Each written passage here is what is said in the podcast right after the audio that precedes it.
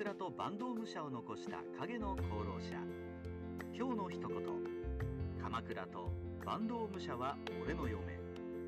源義朝は NHK 大河ドラマ「鎌倉殿の13人」の前半の主人公である。源頼朝の父です。後に鎌倉幕府を起こす人物の父ながら平治の乱で平清盛に敗れて廃止し河内源氏を没落させたことであまり評判が芳しくなく多くの映画やドラマではスルーされがちです。しかし義朝がいなければ頼朝は鎌倉に幕府を起こすこともそもそも挙兵を成功させることもできませんでした。今回のほのぼの日本史では鎌倉幕府の影の功労者源義朝を取り上げてみましょう。河内源氏の没落期に誕生。源義朝は法安4年1123年河内源氏の棟梁源の為義と白河法皇の近親である藤原の忠清の娘の間に誕生します。義朝が誕生した頃河内源氏は源義家死後の家督をめぐる一族紛争で没落。ライバルである伊勢平氏に差をつけられていました。当時の棟梁為義も粗暴な性格で問題が多く白河法皇の信任を失い官位は低迷し将来は暗い状態でした。義朝は父の為義との関係が悪く為義は義朝ではなく息子の義方に家督を継がせようと考えていたとする説もあります。そのため義朝は父とは別の基盤を持つ必要に迫られ少年時代に坂東に下校し上総市の庇護を受けて同地で成長しました。源頼信以来の拠点坂東義朝が坂東に下校したのは決して思いつきではありません河内源氏は源頼信が西暦1031年に暴走で起きた平忠常の乱を平定した頃から坂東の御家人と主従関係を結んで坂東に拠点を得ていたからです。頼信の子源頼義は坂東八平氏の平直方の娘を正室として坂東の勢力を引き継ぎ全9年の駅では坂東武者を動員して戦い後3年の駅では頼義の清原市の内紛に介入していました。このような経緯から坂東は兵士の地盤ながら河内源氏のホームと呼べる存在で義朝がやってくることも大歓迎だったのです。坂東豪族の争いに介入し勢力を伸ばす義朝。義朝は関東に下校しただけではなく相馬三栗や大間三栗などの支配権をめぐって坂東豪族の勢力争いに介入。三浦義明や大場景義などの有力豪族を支配下に収めます。同時に義朝は関東豪族との婚姻を積極的に推進。相模豪族の三浦氏との間に諸長氏義平。旗野氏との間には次男友長。遠江の国池田の宿の友情との間には六男範頼を設けるなど関東に自分の血脈を着実に広げていきました。鎌倉に拠点を移し鎌倉幕府の基礎を築く。こうして義朝は関東の地盤を確立しそれまでの居城があった沼浜から高祖父源頼義以来の土地である鎌倉の亀ヶ谷に館を移しました。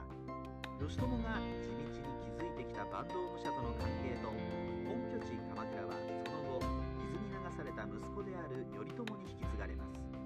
もし義朝が関東に下校して在地豪族と血縁関係を結ばなかったら頼朝の挙兵に従う坂東武者ははるかに少なくなっていたでしょうから義朝こそは鎌倉幕府の土台を準備した人物と言えるのです。義朝は鳥羽上皇の勢力に接近し官位で父を追い越す。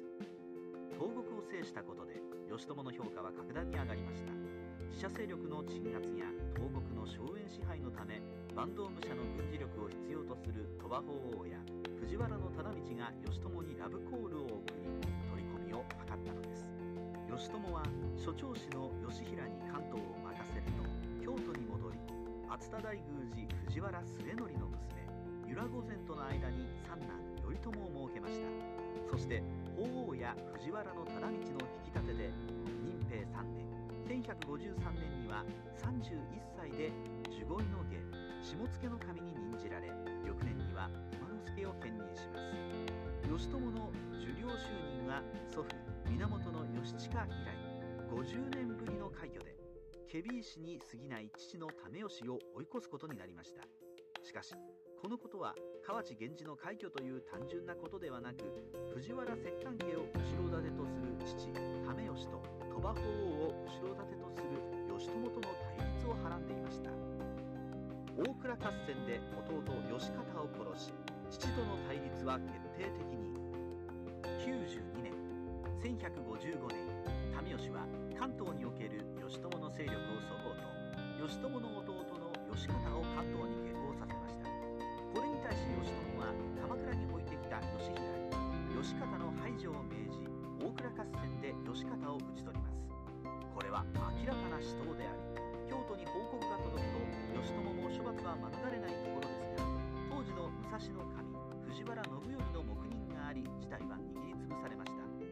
為義はさらに義朝の弟の頼方を派遣して信濃の国の鳥羽法皇の荘園を奪うなどしたので法皇は義朝に頼方討伐の印税を出すなど一触即発の状態となりました。合戦は義朝が直前で回避に動いたので何とか阻止されますが為義と義朝の対立は決定的になります。方言の乱で父為義を殺す。方言元年1156年7月鳥羽法皇の死去をきっかけに藤原摂関家の頼長を味方につけた崇徳上皇と鳥羽法皇の権力を継承する後白河天皇の間で皇位継承をめぐる戦い方言の乱が勃発します。すでに鳥羽法皇の勢力と結びついていた義朝は崇徳上皇についた為義や兄弟の頼方為朝と為朝を分かち平清盛らと共に後白河天皇方として東国武士団を率いて参じこの戦いでは先制攻撃と野襲を主張した義朝の主張が通り戦いは後白河天皇方の勝利に終わりました。敗北した為義は義朝のもとに出頭方言物語では義朝が自分の手柄と引き換えに父の除名を求めたとされますが後白河法皇の側近新勢が拒否義朝は船岡山村の辺りで為義とその子供たちを処刑しました都の人々は義朝を父殺しとそしったと言われています。恩賞に不満を持つ義朝しかし父を殺し親殺しと後ろ指を刺されてまで天皇方に尽くした義朝の恩賞は様の神に返還息子の義平には何もなしという寂しいものでした。一方で宿敵平清盛は方言の乱の前から昇進以下と苦行直前の地位まで昇進していてその地位の絶望的な差に義朝が不満を持ったとも言われています。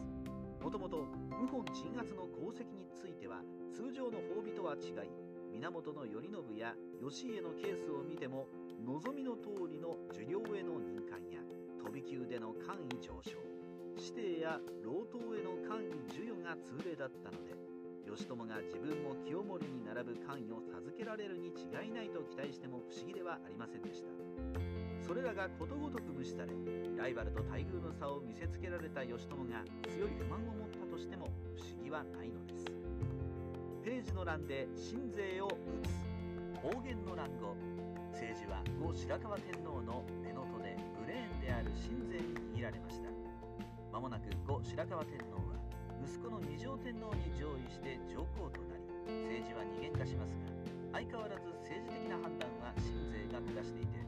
このことに嫌気がさした勢力が後白河上皇派と二条天皇派で台頭して新税排斥で手を組むことになりました。後白河上皇サイドの反新税派の筆頭は藤原信頼で義朝とは彼が坂東で勢力を広げている頃からの親しい関係です。義朝にとっても新税は父の除名嘆願を拒否しろくに恩賞も出さなかった憎い相手であり源光康源の末猿源重成などに声をかけて与党を作りま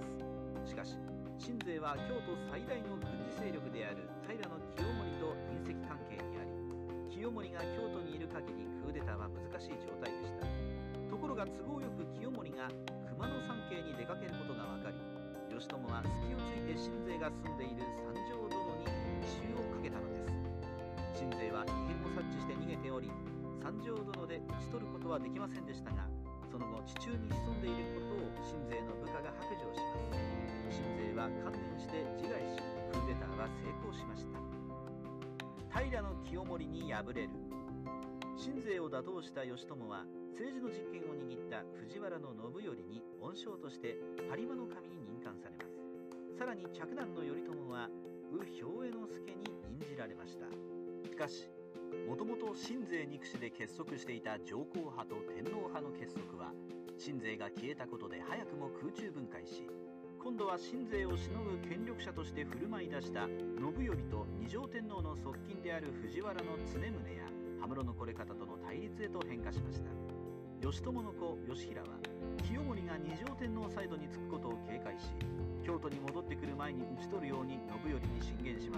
すがすでに清盛と隕石関係にあった信頼は清盛の追悼には否定的で六原に戻ってきた清盛が名簿を提出して進化の礼を取るとすっかり信用して警戒心を解きました。まだどちらに味方するか決めかねていた清盛を味方に引き込むために藤原の常宗と羽室のこれ方は行幸を口実として二条天皇を御所から連れ出して六原の清盛の同時に後白河法皇も屋敷から仁和寺に脱出してしまいます天皇と上皇を一夜で失いおろおろする信頼に義朝は「僕ちんが天皇を奪われないよう見張っててねと言ったのにあんたは日本一のうっかりさん!」と罵声を浴びせたそうです天皇と上皇の身柄を確保した清盛は官軍となりもともと信頼についていた貴族や源頼政のような武士も清盛に従いして信頼と義朝は朝敵となり六原で合戦となりますが清盛軍が6000に対し義朝軍は1500と劣勢で士気も低く戦いはワンサイドゲームとなり義朝軍は壊滅します。尾張の国野間で入浴中に殺害される。信頼を見捨てた義朝は息子の義平浅長頼朝大叔父の源義方